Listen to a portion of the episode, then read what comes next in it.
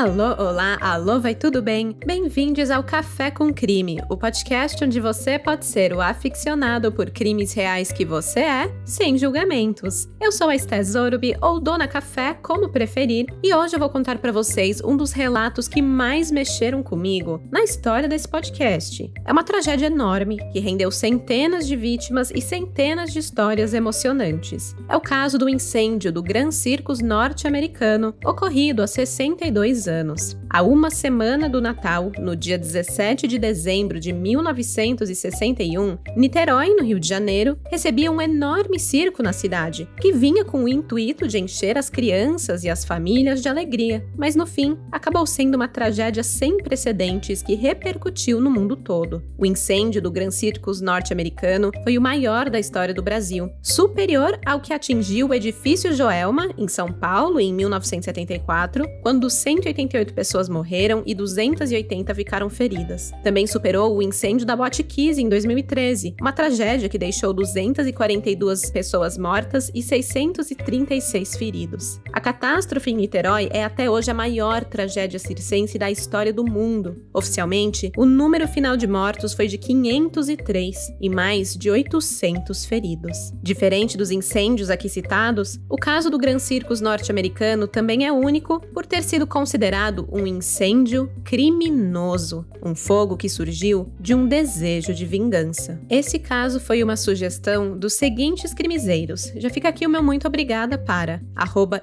Brito, Fábio Souza, Luituta Underline, Ariane Souza, Lara Mendes R, Bea Castilho, Kate.m, Bela Bertolin, Joyce Campos, Paula Venel, Bárbara.passe e Rebeca Machado. Antes de começar, eu também deixo aqui uma recomendação para quem se interessar por essa história. Leiam o livro O Espetáculo Mais Triste da Terra, do jornalista Mauro Ventura. Essa obra é belamente escrita, com muitos detalhes sobre o ocorrido, relatos de vítimas e de pessoas que ajudaram as vítimas, como os médicos. Eu só posso dizer que é uma leitura extremamente emocionante. Mexe com o coração de qualquer um. O livro foi uma das fontes utilizadas para a produção desse episódio, assim como jornais da época. Mas é isso, eu só queria dizer: leiam O Espetáculo Mais Triste da Terra, do jornalista Mauro Ventura. E com isso, bora começar do começo?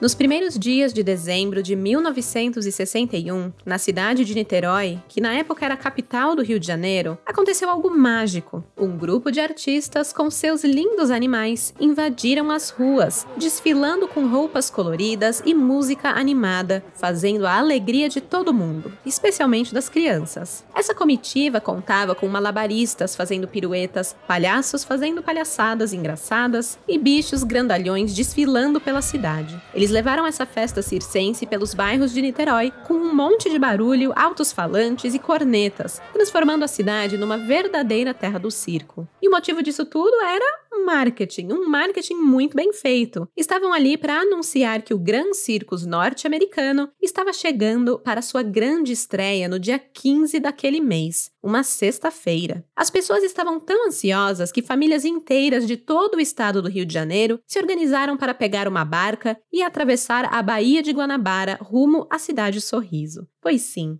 a ponte Rio-Niterói ainda não existia, então era preciso chegar de barco. Mas isso não impediu ninguém. O Gran Circus norte-americano era o assunto do momento em todas as rodas de conversa, nas rádios, nos jornais, e se o Twitter existisse na época, com certeza estaria nos Trending Topics. E não foi só o povo de Niterói que ficou animado, não. Gente de todo canto, de lugares como Rio Bonito, Maricá, Itaboraí, São Gonçalo e até de Nova Friburgo, que fica a 124 quilômetros de distância, se mexeu para ver de pertinho o que esse espetáculo prometia. E olha, valia a pena o esforço, viu? Naquela época, as crianças tinham uma infância livre, mas com poucas opções de diversão. Então, ir com a família ver um circo desses era o evento do ano, se pá, da vida toda. O circo era tão grandioso e tão imenso que não coube no lugar comum que costumava abrigar outros circos em Niterói. Então, para resolver o problema, o Gran Circus norte-americano foi montado em um lugar especial, na Avenida Feliciano Sodré, bem no centro da cidade, na Praça do Expedicionário. Dizem por aí que era o maior circo da América Latina. O dono desse circo incrível, o Danilo Stevanovic, ganhou até um terreno maior para montar o espetáculo. E não foi só isso, teve até sessões extras. Inicialmente pensavam em fazer só três apresentações, mas a prefeitura, vendo toda a agitação e alegria que o circo trouxe, autorizou estender a programação para dez sessões. A cidade estava em festa, a casa estava sempre cheia e o circo, esse sim, era um verdadeiro espetáculo que ninguém queria perder. E assim a magia do circo tomou conta de Niterói naqueles dias encantados do início de dezembro. O circo não só transformou o espírito da cidade, como também movimentou bem a economia local local. Afinal, precisavam de mão de obra para botar aquela lona em pé e preparar o terreno para o grande dia de estreia. Então, enquanto os artistas encantavam o público durante as carreatas, trabalhadores informais foram contratados para levantar a grandiosa estrutura. E para vocês terem noção da imensidão desse evento, eram nove arquibancadas de madeira, 800 cadeiras especiais e 25 camarotes, todos dispostos em volta de um picadeiro de 13 metros de diâmetro. A área coberta total do circo ocupava um diâmetro de 50 metros e a lona verde e laranja de nylon, como anunciado em toda a comunicação publicitária do circo, pesava 6 toneladas. Sim, gente, 6 toneladas é o peso de seis carros populares sendo erguidos sobre a cabeça de um respeitável público, sendo preso também por cordas, arames, mastros. Enfim, já deu para entender que o tanto de trabalho que dava para montar esse espetáculo não era brincadeira. O proprietário do circo, o Danilo Stevanovic, ele precisou contratar 50 trabalhadores temporários na cidade para conseguir erguer as lonas e preparar tudo. O trabalho levava cerca de uma semana, contínuo, ralando duro sob o sol carioca nos dias quentes de dezembro. Não era mole não. E mesmo o trabalho não sendo de todo glamouroso, ainda atraía a atenção de crianças e adolescentes, que muitas vezes ficavam do lado de fora do terreno, vendo a montagem do circo depois de saírem da escola. Apaixonados pela atração, sonhavam em talvez serem chamados para ajudar na montagem e quem sabe ganhar em troca um ingresso para o show. Mas o seu Stevanovic, ele sabia que era melhor não misturar a criançada com aquela montagem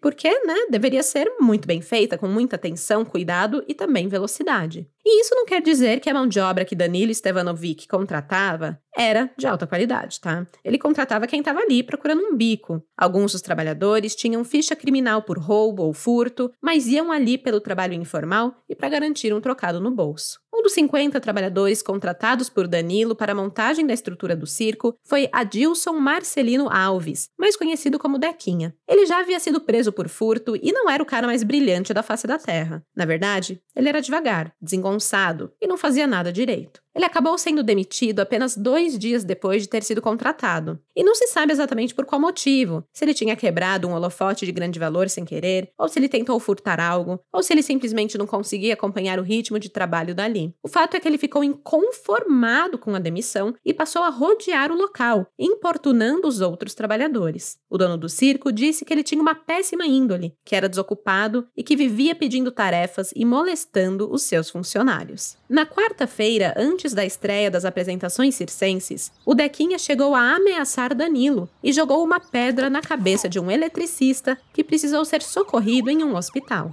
Não satisfeito, ele retornou no dia seguinte, onde apedrejou outro peão nas pernas e nas costas. Ele simplesmente tinha ficado obcecado com o circo e não aceitava a sua demissão. Agora imagina a pressão da equipe do circo, montando algo gigantesco, tendo 50 trabalhadores avulsos para coordenar, adolescentes rodeando curiosos querendo ingressos, um doido inconformado tacando pedra nos peões e, além de tudo, trabalhando debaixo do solzão e tendo pouco descanso, já que precisavam terminar a montagem em poucos dias para a estreia do show. Quem acha que palhaço é só palhaçada, não sabe a pressão que é montar um evento assim. Quem tá no, nos bastidores acaba sofrendo muito mais. E isso era só o começo, né? Pois além dos 50 trabalhadores da montagem, ainda tinham os 60 artistas circenses praticando, treinando, além, claro, das verdadeiras estrelas, os animais. Eram mais de 150, entre girafas, elefantes, leões, tigres, camelos, tinha até urso. E apesar de hoje a maioria dos espetáculos não contar com animais, Aliás, não existe lei federal que proíba a utilização dos bichos, mas 12 estados brasileiros têm leis específicas que impedem o uso de animais para entretenimento. Mas enfim, isso a gente aqui está falando dos anos 60, né? Naquela época não havia sequer esse tipo de debate. Então, ali no terreno onde o circo era montado, ainda tinham essas estruturas que abrigavam os animais, além dos trailers para os seus domadores e para os outros artistas. Deu para entender, né? A dimensão da coisa? Pois bem, a família Stevanovic fazia questão de que todos entendessem isso, anunciando o seu circo como o maior e mais completo de toda a América Latina e assim causava grande alvoroço por onde passava. Se era o maior, eu não sei, mas pelo menos foi o primeiro circo de picadeiro a desbravar o Brasil fazendo turnês. E para quem, como eu, não conhecia o termo, picadeiro se refere à pista circular central de aproximadamente 13 metros de diâmetro para a apresentação do espetáculo de circo. A família Stevanovic costumava viajar com três picadeiros. Sim, os caras eram gigantes. Mas para o Brasil, eles só trouxeram um.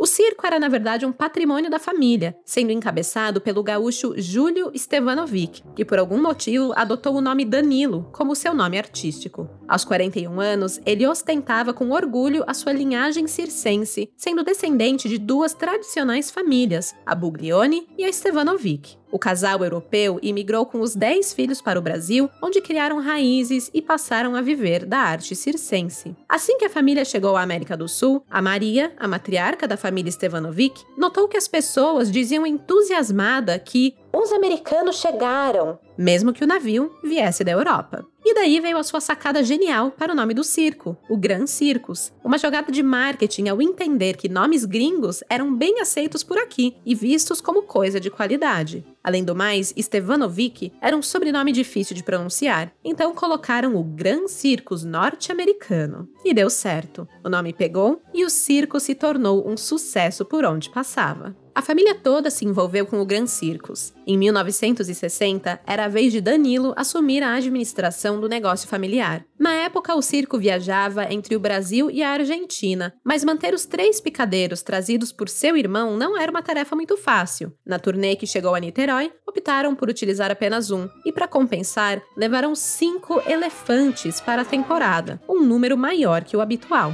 A estreia da turnê em Niterói aconteceu na noite do dia 15 de dezembro, e os ingressos esgotaram mais rápido do que o show da Taylor Swift. O Danilo precisou fechar a bilheteria meia hora antes do esperado, pois já tinha vendido tudo. No segundo dia, no sábado, a casa também estava cheia e a expectativa para as matinês de domingo estava nas alturas. Para o primeiro show de domingo, dia 17 de dezembro, a busca por ingressos estava surreal. As pessoas formavam uma aglomeração enorme na porta do pavilhão para a sessão das duas e meia, e a apresentação seguinte, prevista para seis da tarde, também prometia ingressos esgotados. Para o domingo foram vendidos 2.800 ingressos. Outros 300 convites foram distribuídos gratuitamente às personalidades da cidade, os influencers da época, né? O famoso boca a boca para trazer mais gente ali para o show.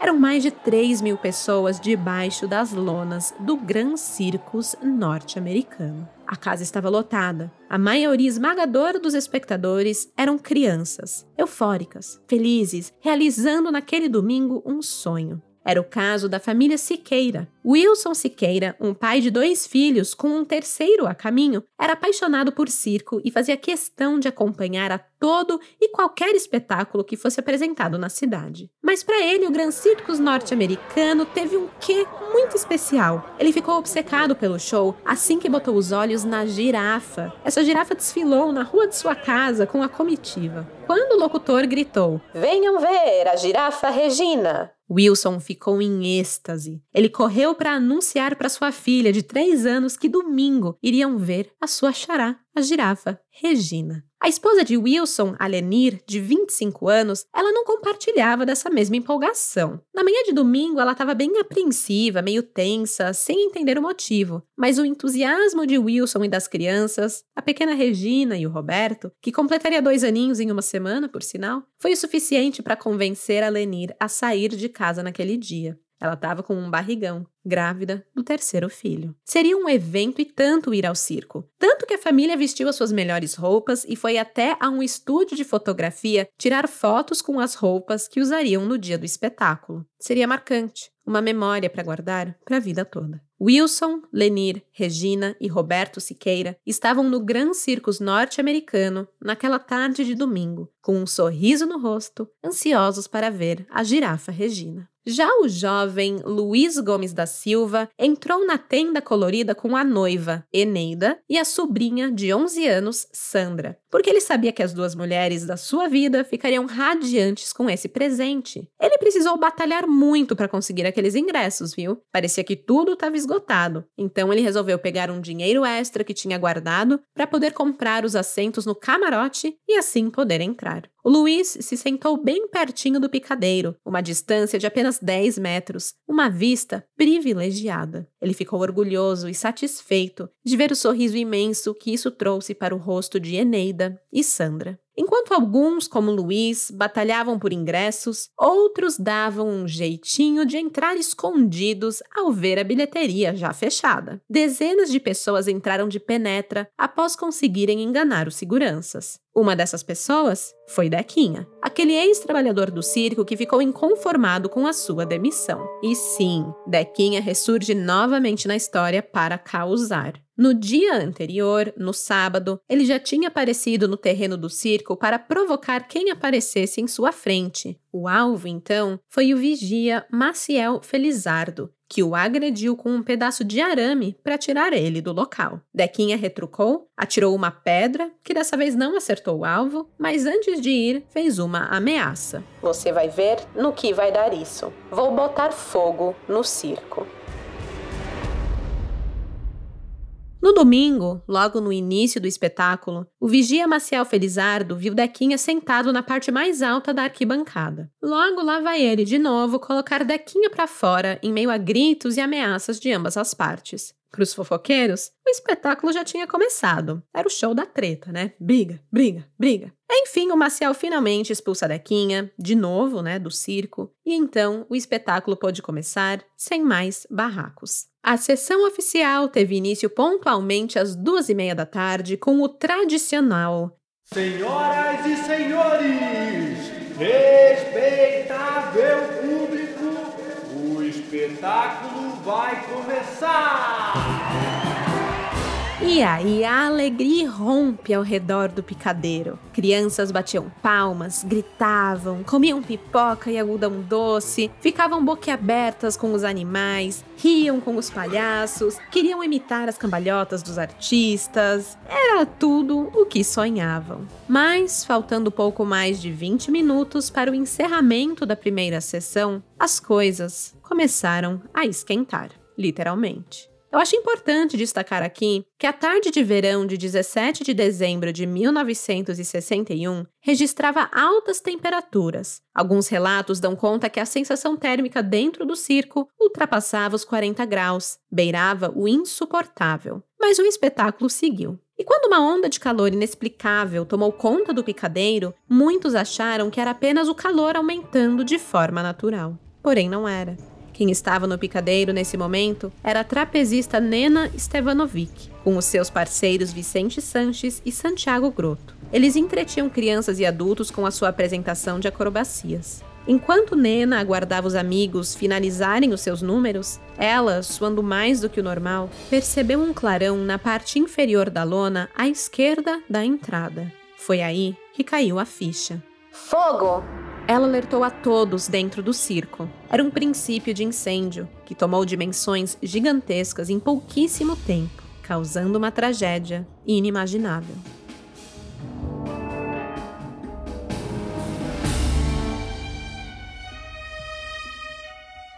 Três mil pessoas estavam na plateia às 3h45 daquele domingo, prontas para se divertir no circo, só que acabaram vivendo um verdadeiro inferno ali. Após o grito de alerta de Nina, fogo, as chamas se espalharam rapidamente. Algumas pessoas demoraram para entender o que estava acontecendo. Estranharam o aumento repentino da temperatura, mas, como eu disse, era um dia quente, similar aos vividos recentemente nessa onda de calor que passou pelo Brasil. Então atribuíram o desconforto às altas temperaturas do dia. E esse pequeno tempo perdido até que tomassem consciência do que realmente estava acontecendo custou caro. Quando perceberam o fogo, já era tarde demais. Em apenas 10 minutos, o circo inteirinho virou uma fornalha. O circo era fechado, com pouquíssimo vento, feito de madeira e serragem. Isso tudo virou um super combustível para o fogo que tomou conta do lugar. Logo, a arena estava cheia de fumaça, atrapalhando todo mundo a ver e a respirar direito. As chamas derreteram a lona do circo sobre as cabeças dos espectadores. Foi uma chuva de gotas de fogo que queimou tudo o que tocava: cadeiras, arquibancadas, picadeiro, gente e animais.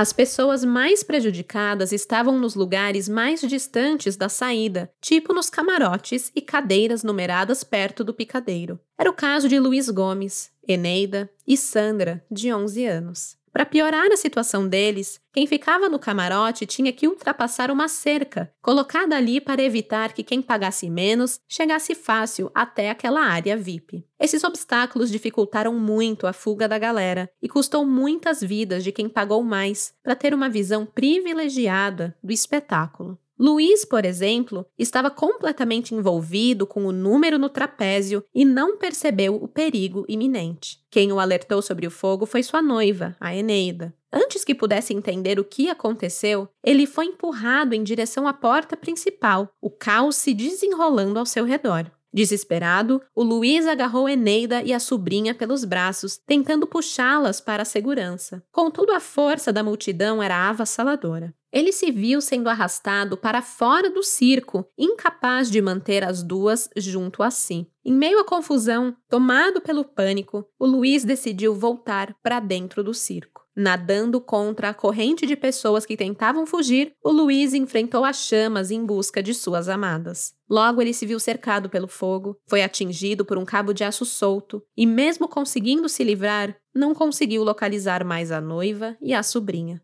Luiz, gravemente ferido, foi resgatado por um caminhão e levado ao hospital. Mais tarde, o reconhecimento dos corpos de Eneida e Sandra só foi possível através da arcada dentária. Estavam completamente carbonizadas. Milhares de crianças, adultos e idosos experimentaram a mesma onda avassaladora que Luiz, uma onda de pessoas se atropelando, se pisoteando, tentando fugir desse pesadelo ardente. Afinal, todos só conheciam uma saída: aquela por onde entraram. E assim, né? 3 mil pessoas tentando voltar pelo túnel de 13 metros que dava em uma portinha de 70 centímetros e finalmente saía para o ar livre, longe da fumaça e do calor? Gente, era uma receita para desgraça. Agora imaginem um espaço com menos de um metro de largura e centenas de pessoas tentando passar ao mesmo tempo. Não dá. É um horror. Havia outras maneiras de escapar do purgatório que o circo se tornou, que iam além da entrada principal. Mas é bem claro que traçar uma rota de fuga durante um incêndio não é uma tarefa fácil. É difícil raciocinar enquanto você vive uma situação como aquela. Mas sim, era possível escapar pelos fundos do circo. Uma saída que não era utilizada por quase ninguém, na verdade, era só dos artistas e dos animais. Ninguém nem sabia que estava lá. E quem talvez viu essa saída acreditava que se fosse por ali, ia dar de cara com os animais. Então era enfrentar o fogo, enfrentar a multidão ou dar de cara com um leão, um urso ou um tigre. Os artistas e funcionários que conheciam a saída dos fundos até tentaram ajudar, mas no meio do caos não conseguiram puxar muita gente para aquele caminho. Os palhaços argentinos Oscar Rodrigues e o seu filho Juan Rodrigues, de apenas 12 anos, já estavam fora do circo quando perceberam as chamas. Eles abandonaram os trailers onde viviam para remover as placas de zinco que cercavam o terreno do circo, buscando assim facilitar a fuga.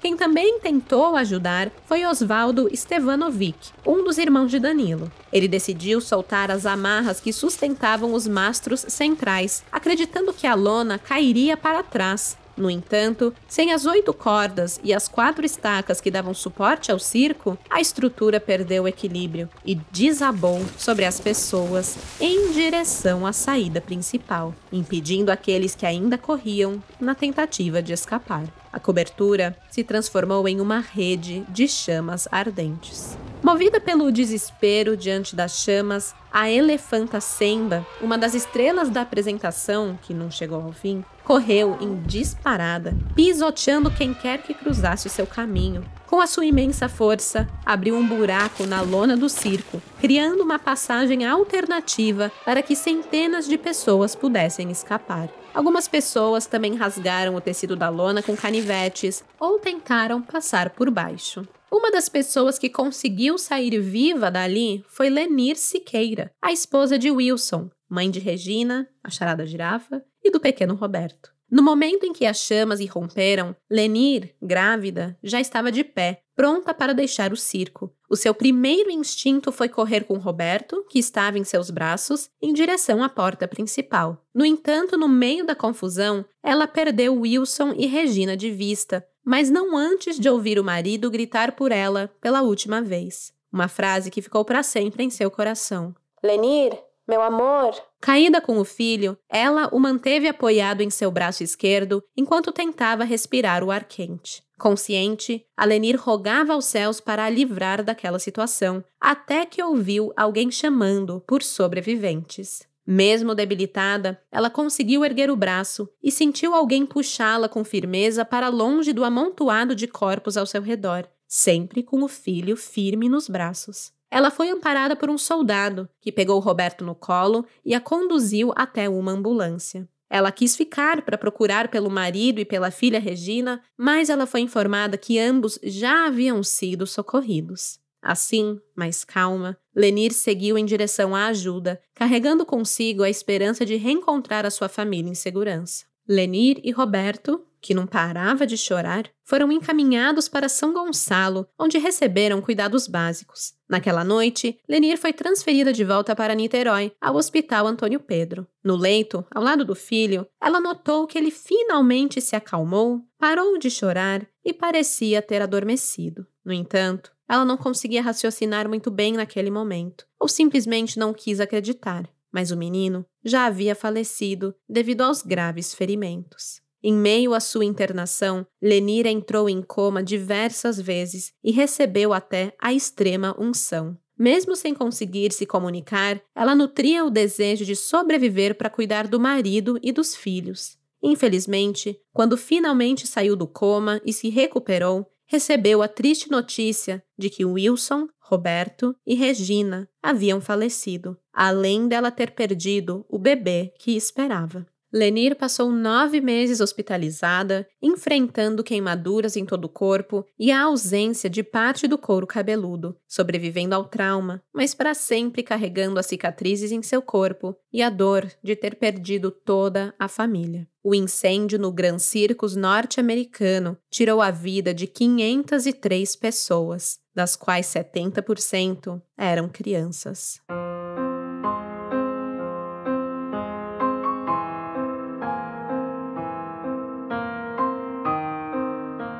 Possivelmente, o agente Álvaro Vicente da Costa foi o primeiro a chamar o Corpo de Bombeiros ao avistar a movimentação do alto da torre de estação General Dutra. Na tarde daquele domingo, havia apenas uma viatura disponível. Eram escassos os recursos de resgate e meia dúzia de bombeiros de plantão. Mesmo assim, todos foram prontamente deslocados para a Praça do Expedicionário e em cinco minutos já estavam atuando. Ao chegarem ao local, os bombeiros depararam-se com uma cena devastadora. O fogo já havia sido extinto, restando a difícil tarefa de resfriar a área, resgatar os feridos e recolher os numerosos corpos espalhados. Também cuidaram para não erguer a lona, já que a remoção do material poderia arrancar a pele das vítimas carbonizadas. Médicos vindos de São Gonçalo se depararam com uma cena que beirava um campo de batalha. Vítimas amontoadas atrás de um perímetro isolado, algumas sendo evacuadas em macas, outras sendo transportadas nos braços, enquanto sobreviventes clamavam por assistência. Para dificultar ainda mais esse resgate, que já não era nada fácil, uma triste coincidência ocorreu. No mesmo dia que o Gran Circus pegou fogo, o Hospital Antônio Pedro, o principal de Niterói, estava fechado. Os médicos estavam em greve, alegando que o hospital não recebia recursos adequados do governo. Isso causou um atraso no atendimento de muitas vítimas, estendendo o tempo de socorro e aumentando, assim, o risco de morte. Foi preciso pedir ajuda para cidades vizinhas e logo os prontos socorros ficaram superlotados com vítimas distribuídas pelos corredores, algumas sentadas no chão e outras deitadas em macas. O estádio Caio Martins virou um centro médico improvisado e residentes locais também disponibilizaram de converter as suas casas em postos de emergência. Apesar dos esforços conjuntos da comunidade, nos primeiros dias, lamentavelmente, muitas mortes foram inevitáveis. Em meio à crise, o cirurgião Almir Guimarães assumiu a direção do Hospital Antônio Pedro, fechado pela greve, e convocou todos os médicos internos e externos a retomarem as suas funções. No entanto, o hospital se encontrava ainda cercado por uma grade metálica erguida durante a greve, mas isso não impediu um caminhão, transportando mortos e feridos, de dar ré com tudo nessa grade e forçar a entrada ao arrombar o portão metálico. Foi somente dessa maneira que conseguiu acessar o edifício e descarregar as vítimas do incêndio no Hospital Antônio Pedro. Mesmo aqueles que tinham escapado do incêndio aparentemente ilesos não estavam fora de perigo. Alguns até chegaram ao hospital ainda andando, numa boa, mas faleceram entre 5 e 7 dias depois. Isso por conta de um fenômeno causado nos pulmões pelo confinamento em ambiente superaquecido e pela inalação de gases quentes. Embora invisíveis, essas lesões resultaram em muitas mortes por asfixia mecânica. A comoção causada pela tragédia ganhou o mundo o Papa João XXIII rezou uma missa em homenagem às vítimas. Doações chegaram do Chile, Argentina e também do Uruguai. Médicos estrangeiros vieram ao Brasil para ajudar. O presidente João Goulart liberou recursos para prestar socorros aos feridos e helicópteros da Força Aérea Brasileira transportavam plasma sanguíneo e antibióticos. O Hospital Bethesda de Washington enviou 33 mil centímetros cúbicos de pele seca para que os médicos pudessem realizar enxertos. Uma das vítimas que recebeu essa pele foi o menino Pablo, de apenas 11 anos, que foi retirado das lonas do circo com 80% do corpo queimado e, mesmo assim, voltou correndo para o meio do fogo para resgatar um amiguinho. Foi por histórias como essa que o mundo reagiu à tragédia brasileira. Não à toa. Esse foi o pior desastre circense de toda a história, em todo o planeta e o pior incêndio do Brasil, com mais de o dobro das vítimas do Joelma em 1974 e superando as 242 vítimas da Boate Kiss em 2013. Como bem descreve o jornalista Mauro Ventura no livro O Espetáculo Mais Triste da Terra, o espírito da cidade de Niterói, naquele fim de ano de 1961, era de puro luto. Lares ficaram vazios, de repente. Filhos ficaram órfãos, maridos e mulheres se tornaram viúvos e famílias inteiras foram devastadas. Cada residente de Niterói parecia ter perdido um ente querido na tragédia, e quem não tinha um parente entre as vítimas pelo menos conhecia ou era vizinho de alguém que foi atingido pelo fogo. Não tinha o que dizer. Todos os habitantes de Niterói, em maior ou menor grau, foram impactados. Em uma semana, após o incêndio, chegava a véspera do Natal mas o clima não era propício para celebrações. A notícia da suspensão ou adiamento das festividades natalinas ecoava por toda a cidade. Era impossível encontrar alegria para celebrar o Natal. Naquele fim de ano, muitos ainda estavam buscando por seus familiares. Afinal, centenas de corpos carbonizados pendiam identificação. Os peritos trabalharam incessantemente para identificar os corpos, mas 19 dias depois da tragédia, ainda havia vítimas anônimas a enterrar. Os cadáveres carbonizados foram levados ao estádio de futebol Caio Martins na esperança de serem reconhecidos por amigos e familiares. Ainda tinha mais uma camada de complexidade nisso tudo. Às vezes, famílias identificavam os corpos erroneamente, pois a maioria ficou irreconhecível de tantas queimaduras, sendo que algumas pessoas foram sepultadas equivocadamente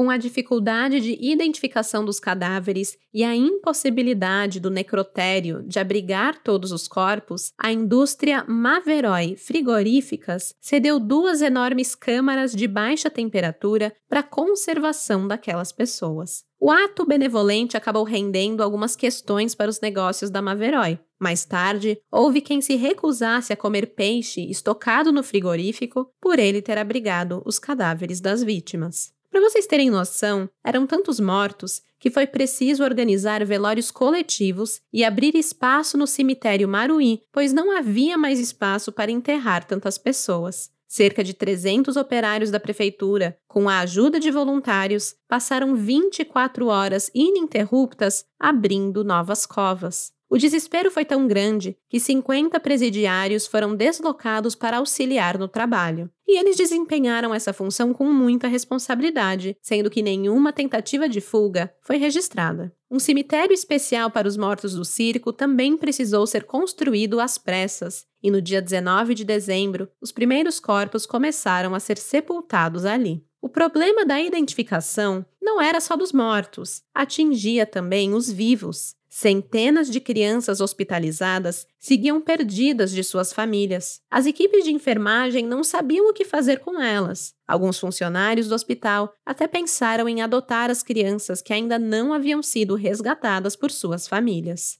como foi o caso de um pediatra que não tinha filhos e se apegou a uma menina conhecida apenas como Lucinha, que ficou internada no hospital. Tentaram encontrar a família de Lucinha ao publicar o seguinte anúncio no jornal O Globo no dia 26 de dezembro. Abre aspas. Uma linda menina, cabelos alourados, levemente ondulados, pele clara, olhos azuis. Lucinha, parece ser esse o seu nome, aparenta ter três anos. As unhas dos pés e das mãos estão pintadas de esmalte rosa. A menina adora café. Fecha aspas. Lucinha se recuperou rapidamente, mas não podia receber alta, pois simplesmente não tinha para onde ir. O pediatra se dispôs a adotá-la, como também o diretor do hospital, Carlos Guida Risso. O medo era de que a família da garota tivesse morrido no incêndio. Dias depois, isso foi confirmado, quando a babá de Lucinha a identificou. Tanto os pais de Lucinha como sua irmã foram consumidos pelo fogo.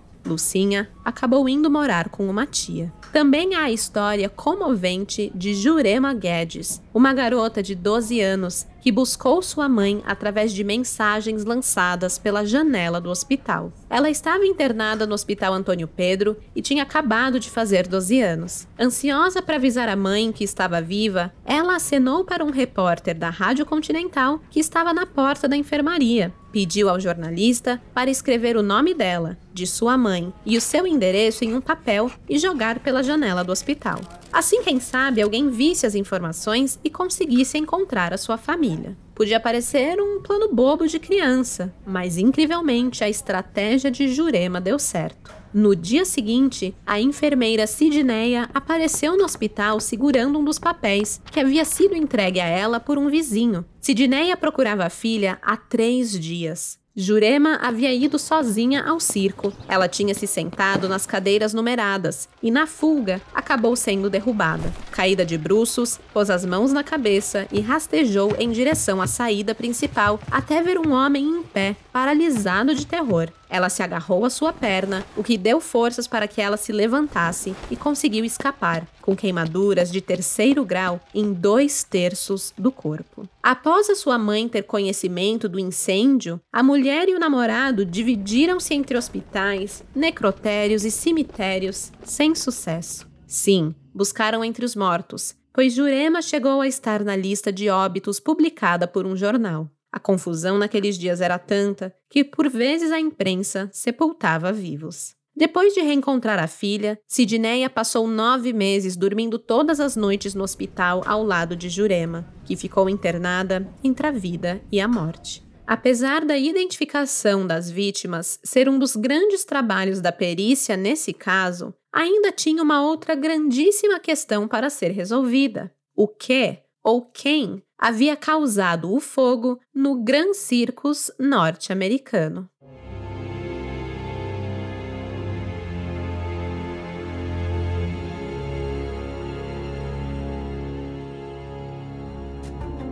É, é tenso. Ainda tem muita história pela frente, mas respire fundo, tome um gole do seu café e escute esse recadinho.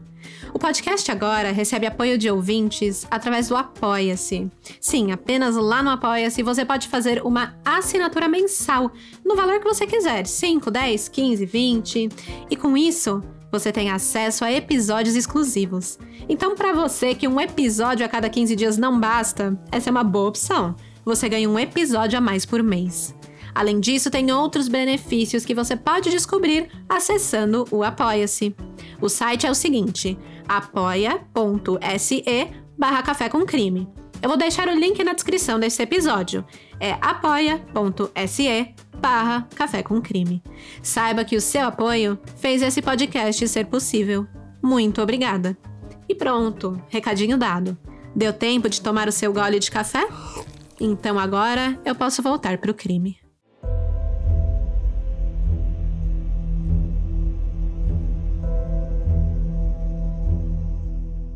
As investigações foram iniciadas imediatamente, mas foi uma investigação um pouco confusa a princípio, que apontou diversos suspeitos, levantou várias possibilidades para o que teria acontecido no circo, o que não ajudou muito. Seria um acidente? Um cigarro jogado no lugar errado? A culpa era da falta de segurança no circo? Será que foram causas naturais, talvez pelo superaquecimento daquele dia, ou uma descarga atmosférica, uma combustão espontânea, decomposições químicas? E se foi um defeito nas instalações elétricas, um curto-circuito, ou uma centelha de trem que pegou na lona? Afinal, havia um trilho que passava a poucos metros do Gran Circus. Mas o que mais perturbava a todos era a possibilidade de 503 pessoas terem morrido por conta de um crime, um ato proposital. E se fosse isso, quem seria o culpado?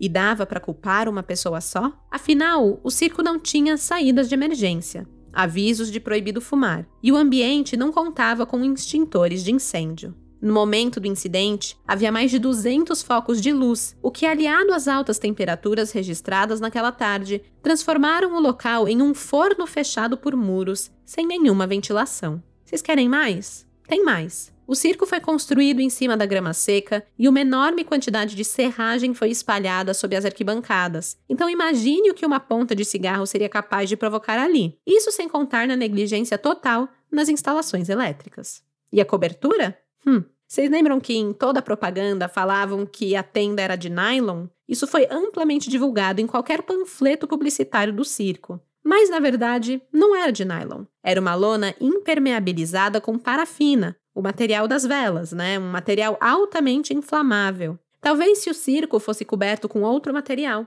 a tragédia fosse muito menor, mas nunca saberemos. Porém, apesar de todos esses problemas constatados, o circo funcionava legalmente, com todos os alvarás e autorizações dos órgãos competentes. Como?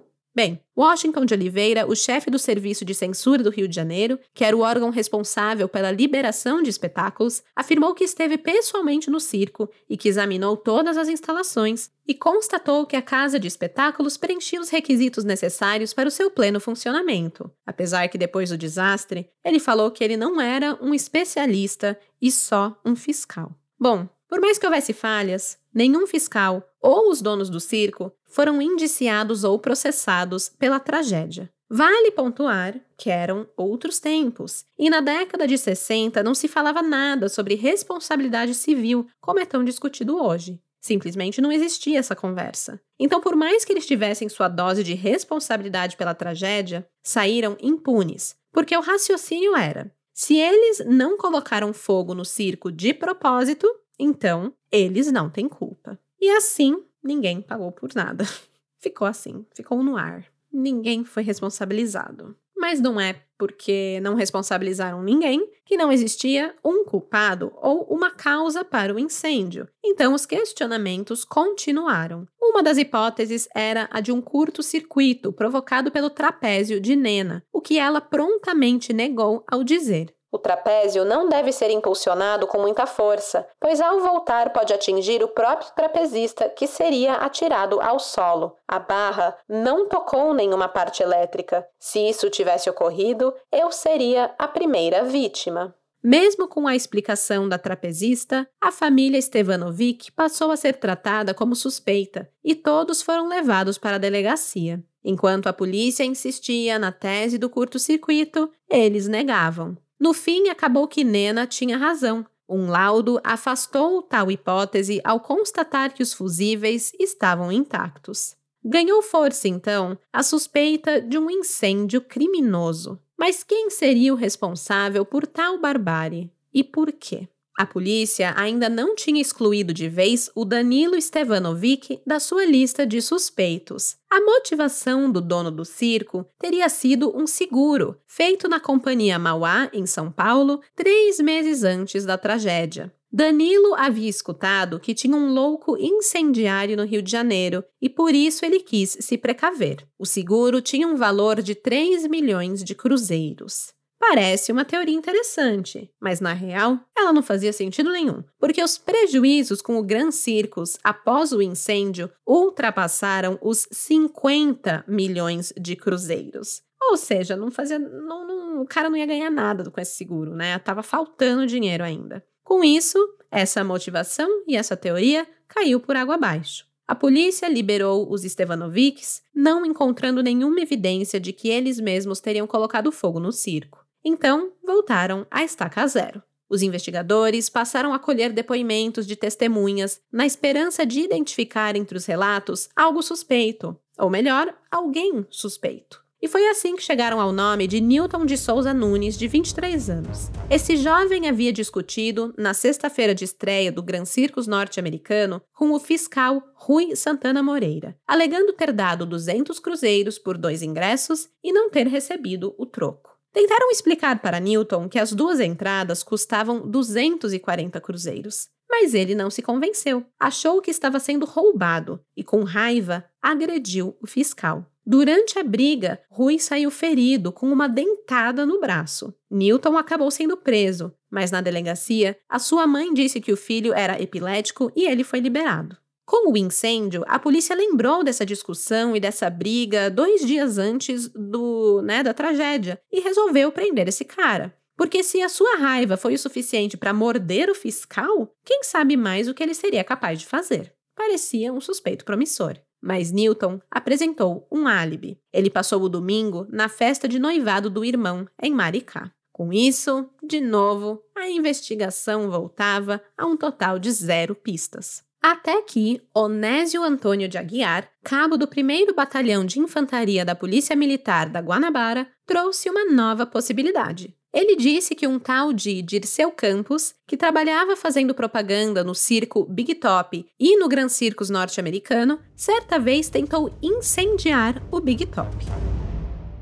Além disso, Onésio garantia que Dirceu era um elemento com péssimos antecedentes, tendo sido acusado de violência doméstica, onde bateu na esposa e ainda quebrou o braço de um homem que tentou impedir a surra. Se esse cara tentou botar fogo num circo no Rio, por que não faria o mesmo em Niterói? E lá vai a polícia atrás do suspeito. Mas no meio do caminho, desistiram. O único motivo dado para isso foi de que as autoridades desconfiaram da sanidade mental de Onésio e acharam melhor por liberar Campos.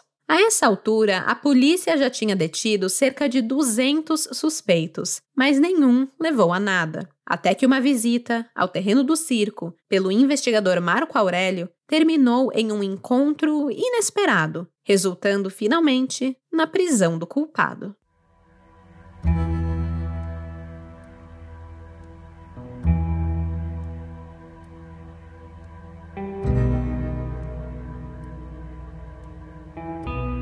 Antes de trabalhar na capital do estado e ter em mãos um caso de grande repercussão, o investigador Marco Aurélio atuava em campos e lidava com pequenos crimes, como furtos e pequenos assaltos. Durante esse tempo, ele havia prendido um ladrão conhecido como Sujinho. Mas assim, não era nada demais. Só que ele lembrava do Sujinho porque ele sempre fazia alguma merda e acabava preso de novo por pequenos furtos e afins. Marco Aurélio acabou sendo transferido para Niterói e achou que tinha se livrado de vez de ter que lidar com o sujinho. No dia depois do incêndio, ele foi investigar o terreno do circo. No local, fez perguntas a testemunhas, fez várias anotações sobre o local e circulou por tudo para digerir ali os detalhes sombrios daquele caso. Até que a presença de um homem despertou a sua atenção. Era Sujinho. E meu Deus, o que aquele ladrãozinho fazia ali, na cena do maior crime do país? Na hora, o Marco Aurélio deu voz de prisão e apresentou Sujinho como suspeito para seu chefe, o Péricles Gonçalves, da Delegacia de Homicídios. O nome real de Sujinho era Maciel Felizardo, de 21 anos, o vigia do circo. Na delegacia, o Maciel contou que tinha mudado de vida e se mudado para Niterói à procura de um trabalho digno. Ele viu a armação da lona e pediu um emprego ao Gran Circus norte-americano. Ele havia sido contratado dois dias antes do incêndio como um faz-tudo. Ele era servente, vigia, armador ou até porteiro do circo. E apesar de Marco Aurélio estar estarrecido com a coincidência, não tinha nada que ligasse Sujinho ao crime. Mas ele tinha um fato novo para apresentar. Maciel Felizardo disse que um rapaz, conhecido como Dequinha, que trabalhou como armador do circo, mas foi demitido, ameaçou de botar fogo no lugar. Maciel explicou que havia expulsado Dequinha do circo no dia do crime, tendo-o confrontado por ter entrado ali de penetra. A briga de ambos foi feia, tendo Maciel tacado um arame em Dequinha, esse revidou com uma pedra, enfim. Mas mesmo depois da expulsão, Maciel alegou que Dequinha retornou. Ele afirmou: Observei quando ele se dirigiu para o lugar onde o fogo se iniciou. Ao olhar para o local, no flanco esquerdo, vi chamas. Ele desaparecera. Essa era uma pista promissora. Finalmente, um suspeito que fazia real sentido numa investigação que até agora foi cheia de achismos. Após a denúncia de Maciel Felizardo, os investigadores, ávidos por justiça, partiram em busca do suspeito. No dia 19 de dezembro, apenas dois dias após a tragédia, conseguiram capturar Dequinha. Contudo, de alguma forma misteriosa, ele conseguiu escapar. A sua fuga tem duas versões. A primeira diz que ele foi levado para depor na delegacia de vigilância e deu uma de Ted Bundy, fugindo pela janela. Dequinha se jogou do segundo andar e, apesar dos ferimentos, conseguiu escapar. A segunda versão sugere que um investigador da delegacia de homicídios tentou extrair a sua confissão ainda nas ruas. O Dequinha habilmente se desvencilhou, desaparecendo nas sombras da noite. Seja como for, a fuga do incendiador do Gran Circus norte-americano desencadeou uma intensa caçada por parte de toda a polícia carioca. Talvez alheio à sua nova condição de inimigo público número um do país, no dia seguinte, o Dequinha foi pego quando entrou calmamente, como quem não quer nada, em uma loja próximo ao Morro Boa Vista para comprar sabão. Um observador reconheceu o suspeito e, imaginando que ele talvez lavasse suas roupas numa bica próxima, conhecida como Fontinha entre os moradores locais, ele denunciou o fato à polícia. Os policiais da delegacia de homicídios não hesitaram, deram voz de prisão e Dequinha se rendeu sem resistência. No entanto, esse momento crucial coincidiu com a aproximação de um homem armado, o pai de Djalma, um corajoso menino que retornou ao circo para salvar o irmão e acabou encontrando o próprio fim.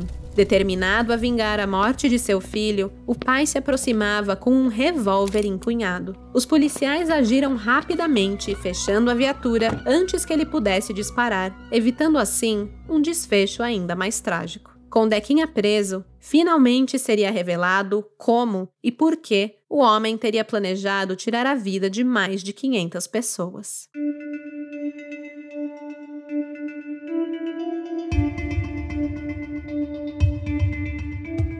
Adilson Marcelino Alves, o Dequinha, nasceu em Neves, um bairro situado em São Gonçalo, vizinha de Niterói, no dia 7 de agosto de 1941. Dequinha começou a andar com a galera errada e entrou para o crime ainda cedo, cometendo pequenos furtos e roubos. Com 16 anos, foi internado no abrigo Cristo Redentor, de onde fugiu por duas vezes. A sua mãe, Maria Alves, afirma que ele era portador de crises nervosas, mas que nunca foi um insano declarado e nem nunca tinha atacado pessoas. Mesmo assim, Maria ficou feliz com a prisão do filho e afirmou: ele nunca prestou, sempre foi um malandro pernicioso a todo mundo. A família não passou a mão na cabeça do acusado em nenhum momento. Pelo contrário, o taxaram de ladrão, desordeiro, maconheiro e desocupado. Pois sim, maconheiro cabia nesse rol de adjetivos pelo costume da época, e desocupado também.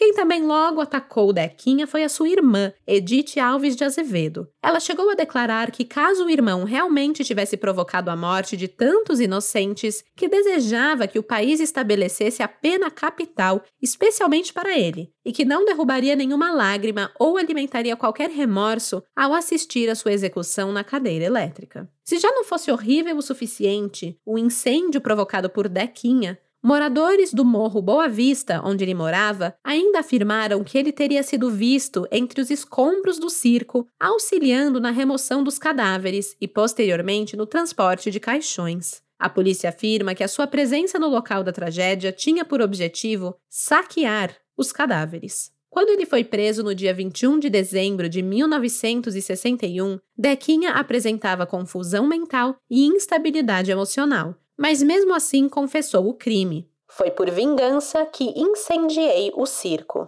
Sua vingança tinha alvo, Maciel Felizardo, o sujinho. Acontece que Dequinha acreditava que havia sido demitido do circo por culpa dele, que o dedurou a Danilo Stevanovic por vadiagem, ou seja, fazer vários nadas durante o trabalho. Quando ele foi maltratado por Maciel no sábado em que tentou entrar no espetáculo de Penetra e retirado do circo à força, o Dequinha jurou vingança. Você vai ver no que vai dar isso. Vou botar fogo no circo. Dequinha se reuniu com José dos Santos, o Pardal, e Walter Rosa dos Santos, conhecido como Bigode, para compartilhar a sua ideia, que era basicamente jogar gasolina na lona e tacar fogo no circo. Não tinha nada complexo ou hollywoodiano. Era só isso e assim fizeram. No domingo, logo no início do espetáculo, Maciel Felizardo viu Adilson sentado na parte mais alta da arquibancada, local onde o fogo começou. Ele foi colocado para fora e seu ódio foi multiplicado por mais essa expulsão. Então ele foi em busca de seus comparsas para dar início ao seu plano de vingança. O Bigode confessou, em janeiro de 62, que, depois de terem assistido o início do espetáculo, os três foram ao bairro do Fonseca, onde compraram gasolina em um posto.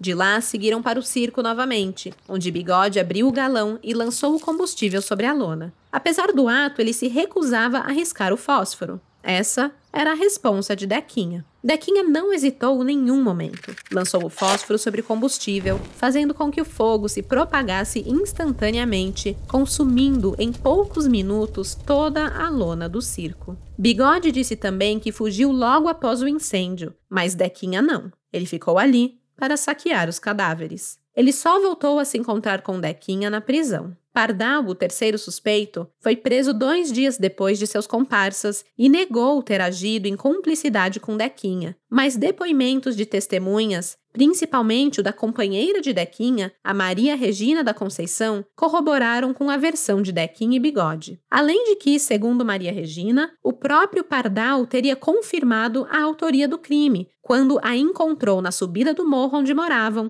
enquanto tentava fugir do que tinha acabado de acontecer. O interessante é que as matérias da época fazem questão de destacar que as confissões aconteceram sem coerção policial. Mas, assim que foi preso, o Bigode disse em entrevista que apanhou da polícia para confessar o crime. Outra curiosidade é que durante a coletiva de imprensa com os suspeitos, as perguntas não eram feitas pelos jornalistas, mas sim pelo governador Peçanha, os repórteres apenas anotavam as respostas em seus blocos. Essa dúvida sobre a coerção policial é uma que se perpetuou entre os moradores de Niterói.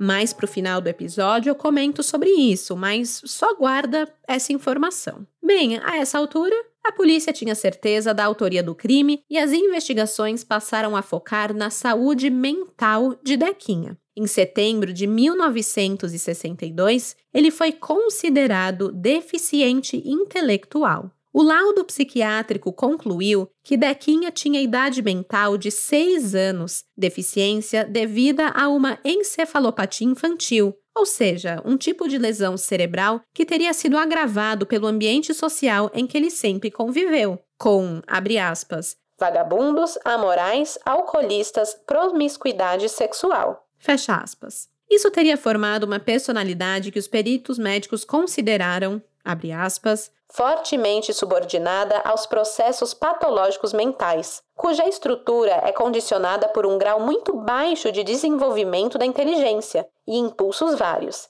inclusive de natureza agressiva e destrutiva, que lhe confere elevado índice de periculosidade potencial.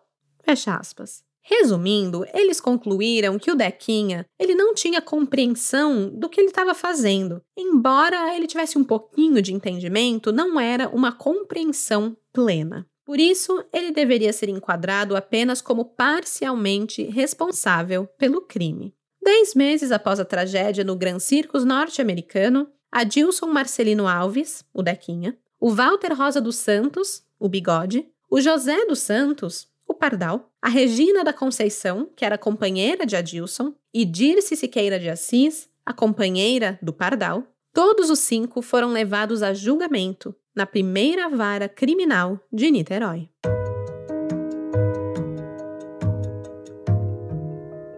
Durante o júri, a dinâmica do crime foi traçada e o papel de cada acusado definido. O Pardal, a Maria Regina e a Dirce teriam ficado do lado de fora do circo. Era da responsabilidade de Pardal vigiar o local e evitar que Dequinha e Bigode fossem surpreendidos. Para o juiz Jovino, apesar de estarem presentes, as mulheres não tiveram participação consciente no crime e em nada contribuíram para o resultado final da tragédia foram omissas, mas não coautoras do crime. Regina e Dirce foram absolvidas por falta de provas, mas não escaparam de levar um sermão do magistrado, que afirmou: Serão monstros de insensibilidade, merecerão o nosso desprezo pela falta de qualquer calor humano e de emotividade. Responderão apenas, contudo, perante Deus. Com relação a Dequinha e Bigode, mesmo com a certeza da autoria do crime, o magistrado não encontrou nos autos nenhuma prova de que o objetivo do incêndio fosse matar 500 pessoas e que o mentor do incêndio não podia prever a mecânica do desabamento da lona, que a sua vingança era contra uma pessoa só, o segurança, Maciel Felizardo. Juntando esse raciocínio, que já amenizava o crime, o laudo atestando a incapacidade mental de Dequinha o considerava incapaz,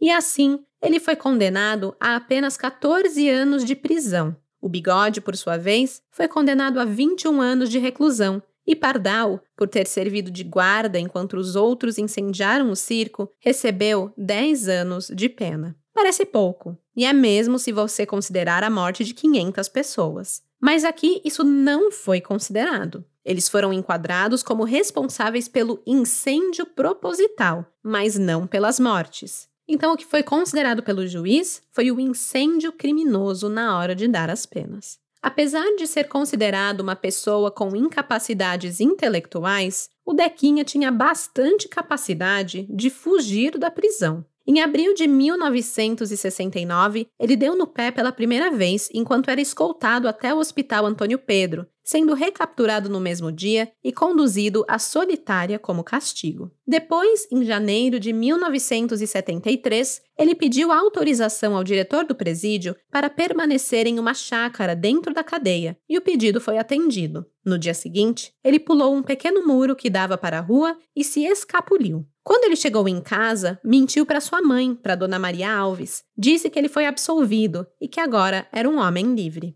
Mas a liberdade durou pouco. Menos de uma semana depois, ele foi encontrado morto perto de uma torre de telecomunicações da Secretaria de Segurança, no alto do Morro Boa Vista, onde morava com a família. E aí, vem mais uma reviravolta na história, a que eu comentei com vocês antes. Apesar do crime, ninguém na comunidade acreditava que alguma vítima tivesse matado Dequinha em vingança, simplesmente porque as pessoas que viviam no morro, assim como algumas vítimas do incêndio, não acreditavam na versão da polícia de que a Dilson e companhia foram os verdadeiros responsáveis pelo fogo no circo. Eram raros ali os que acreditavam na culpa do trio. Por isso mesmo, Dequinha não era hostilizado e, mesmo sendo fugitivo da polícia, passeava tranquilamente pelas ruas. Dequinha, Bigode e Pardal foram condenados pela justiça, mas absolvidos por boa parte da sociedade. Os entrevistados para o livro O Espetáculo Mais Triste da Terra, de Mauro Ventura, também acreditam que Dequinha e sua turma serviram de bode expiatório e que a condenação seria uma resposta para uma sociedade tão machucada pela tragédia. Médicos, vítimas e até jornalistas que cobriram o crime acreditam na tese de que a morte de Dequinha foi queima de arquivo. O jornalista da Rádio Continental, Mário Dias, afirmou: tinham que arrumar um boi de piranha. Desde o primeiro dia, eu falei para o Rogério Coelho Neto, que cobriu para o Jornal do Brasil. Estão acusando esses caras que, para mim, são inocentes. Anos depois, sempre que se reuniam também com Vitor Combo, que cobriu o crime pelo jornal O Globo, lamentavam a campanha da imprensa contra os acusados, dizendo: Acho que a gente cometeu uma injustiça. A versão para a morte de Dequinha foi a de que um PM de plantão na torre de transmissão teria atirado depois que Dequinha desobedeceu ordens para se afastar do local. E ficou por isso mesmo.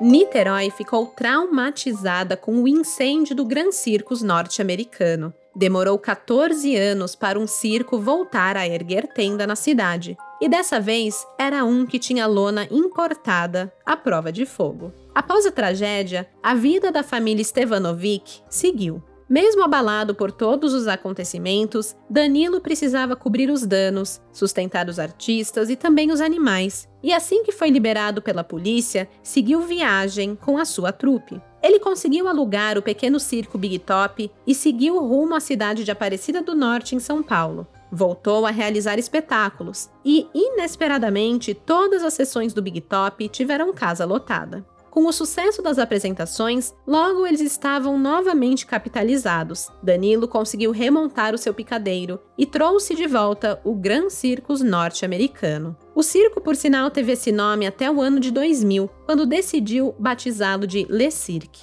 Danilo faleceu em 2001, sem nunca ter sido responsabilizado pela tragédia. Ele tocou a sua vida normalmente junto à sua família.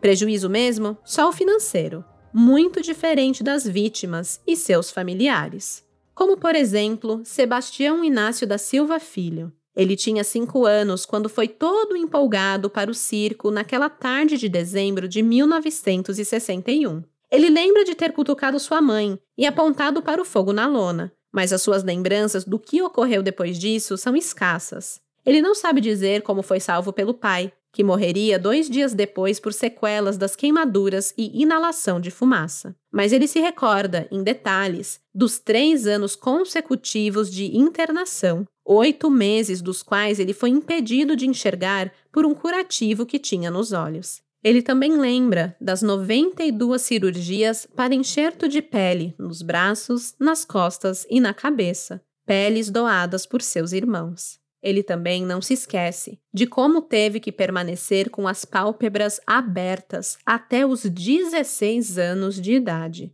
apenas uma das muitas sequelas que sofreu.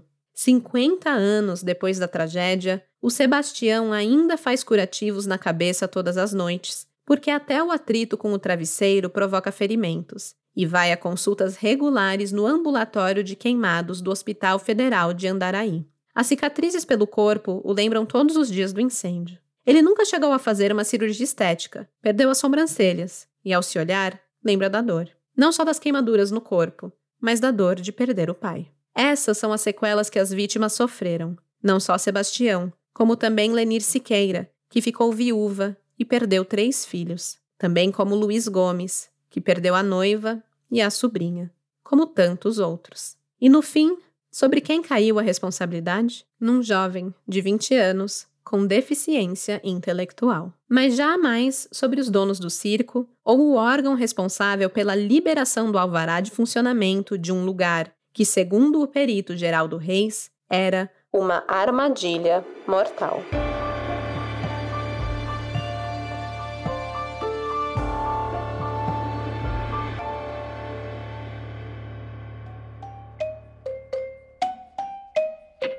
Pensa numa história que comove, que emociona. São tantas vidas perdidas, tantas famílias dilaceradas, são tantos relatos pavorosos que não tem como não travar a garganta ao pensar no terror vivido por aquelas 3 mil pessoas presentes no Gran Circus norte-americano em 1961. Eu recomendo mais uma vez a leitura do livro O Espetáculo Mais Triste da Terra, de Mauro Ventura, para quem se interessar por outros relatos de vítimas e outras histórias tocantes desse caso. Eu não mencionei aqui muito nesse episódio, mas o livro também traz as histórias dos heróis dessa tragédia: os médicos, os bombeiros e as centenas de pessoas que se voluntariaram para fazer a diferença em um momento de crise. Amanhã, quinta-feira, eu vou postar no Instagram, o arroba Café com Crime, as fotos relacionadas a esse caso. Então não perca esse conteúdo extra e segue a gente lá no Insta. E fica aqui um aviso de fim de ano, hein? Alerta, gente, alerta. Nós teremos mais um episódio em dezembro que vai ser lançado no dia 27 desse mês, e depois disso o podcast entra de férias.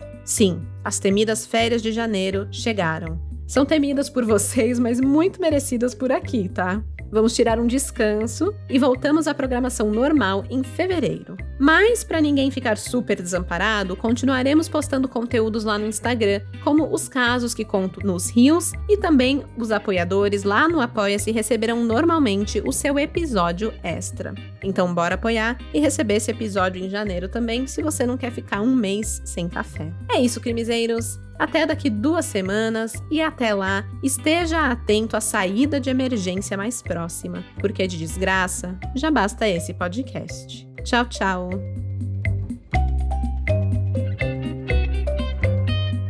Esse podcast foi produzido, roteirizado e apresentado por mim, Stephanie Zorbi, com edição de áudio e sonorização de Luigi Calistrato. Pesquisa e texto de Ana Paula Almeida. As fontes de pesquisa utilizadas para este episódio foram o livro O Espetáculo Mais Triste da Terra, de Mauro Ventura, os jornais O Estado de São Paulo, Folha de São Paulo, O Fluminense, Última Hora, Programa Linha Direta Justiça, Portal UOL e minha melhor amiga, Wikipédia.